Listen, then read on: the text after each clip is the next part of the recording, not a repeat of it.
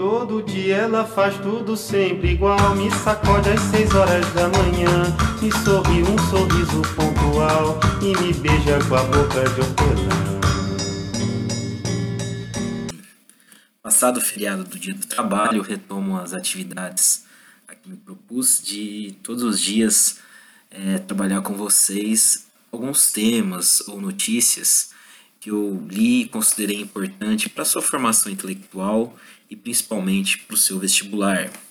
Ontem eu comecei o dia lendo um tweet do Papa Francisco.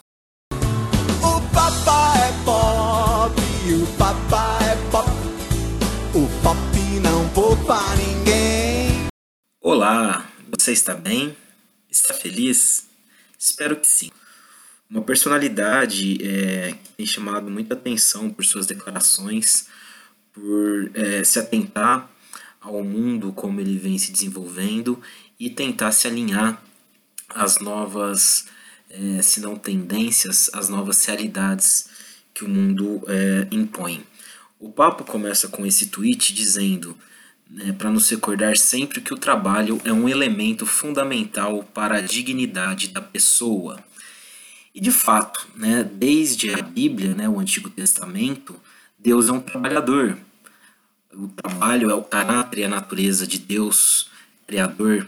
Né? E no princípio, Deus criou né, um ser onipotente, todo-poderoso, Criador do céu e da terra.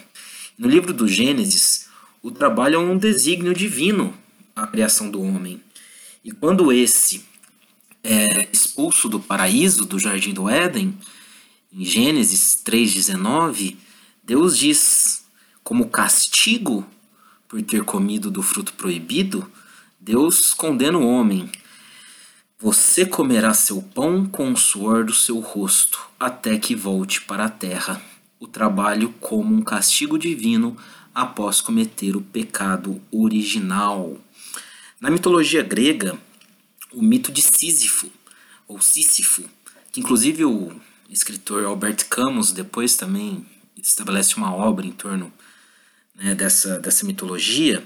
Sísifo, que era considerado né, o mais ardiloso, o mais esperto é, do mundo antigo, ele é punido. Ele é punido com rolar uma pedra ao cimo de uma montanha e todos os dias essa pedra rola de volta ao sopé do monte. E todos os dias essa tarefa se repete o trabalho como uma punição divina.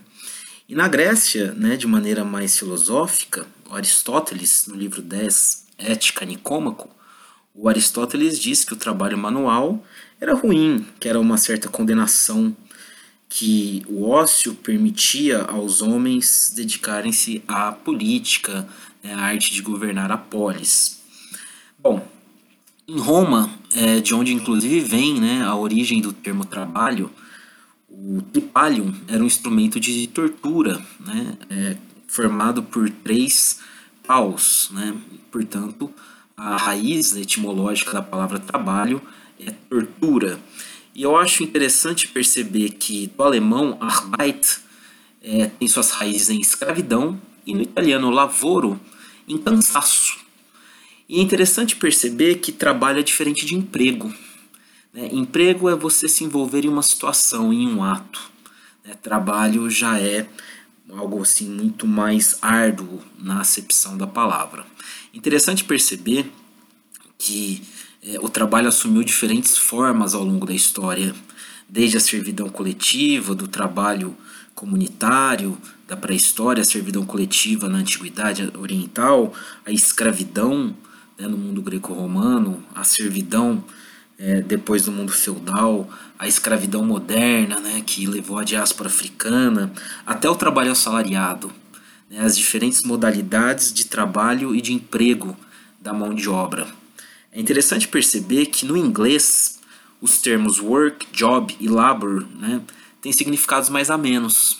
Talvez por ser na língua inglesa é, o berço da Revolução Industrial e talvez o auge do capitalismo, na Inglaterra e nos Estados Unidos, respectivamente, tentaram amenizar por meio é, das palavras. Bom, após o, o Tripalium romano, No século III, já no colapso, na decadência agonizante do Império Romano, a Igreja Católica se fortalecia e se estruturava desde o Concílio de Nicéia.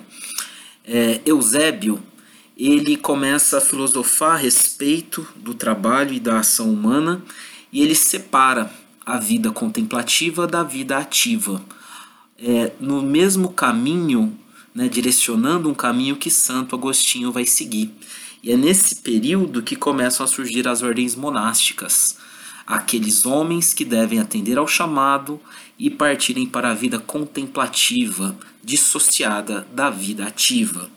E foi no final dessa Idade Média que começa ali a surgir, a espocar a burguesia, é um recrudescimento urbano comercial, que, que começa né, a surgir as contestações à Igreja Católica e às suas doutrinas e também filosofias, que os reformadores, né, não o primeiro, mas o, o digamos aquele que realmente desencadeou uma profunda transformação, o Lutero e o Calvino, eles vão é, substancialmente reverter essa tendência, dizendo que não tem uma vida contemplativa e outra ativa. Todos os trabalhos são chamados divinos, sejam eles os contemplativos, sejam os domésticos, sejam os trabalhos cívicos, como dizia Aristóteles, trabalho cívico. Não é um chamado do mundo, né, do qual você tem que se retirar, é um chamado no mundo. E o, o Calvino ele vai trabalhar isso muito bem, né, com a predestinação, dizendo: todo cristão tem uma predestinação para servir a Deus em todas as esferas humanas no mundo. E isso confere a todas as ações e todos os trabalhos dignidade. É.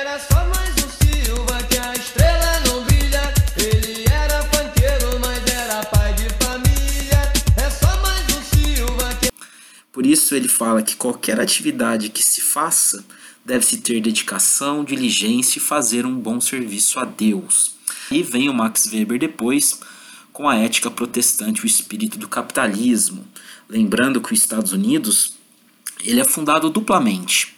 No sul, a colônia de exploração de Jamestown, e no nordeste, no norte dos Estados Unidos, né, a colônia de Plymouth, que recebe, sobretudo, puritanos, calvinistas ingleses, que desembarcam com aquele chamado da terra prometida, onde o limite é a sua vontade faça cumprir o seu destino. Bom, nesse mesmo é, estímulo, é interessante perceber Adolf Hitler, que grafa na entrada de todos os campos de concentração a emblemática e trágica frase Arbeit macht frei, o trabalho liberta. Daí é, é, dá para fazer um paralelo né, com a frase do Papa, quando ele coloca que o trabalho é fundamental para a dignidade da pessoa, essa concepção é, reformista, essa concepção calvinista, luterana, é, que funda frases como o trabalho liberta, o trabalho dignifica o homem, Deus ajuda quem cedo madruga. Não tem trabalho ruim, senhora. Ruim é ter que trabalhar. Daí talvez o seu Madruga, do Chaves, um herói de tantos.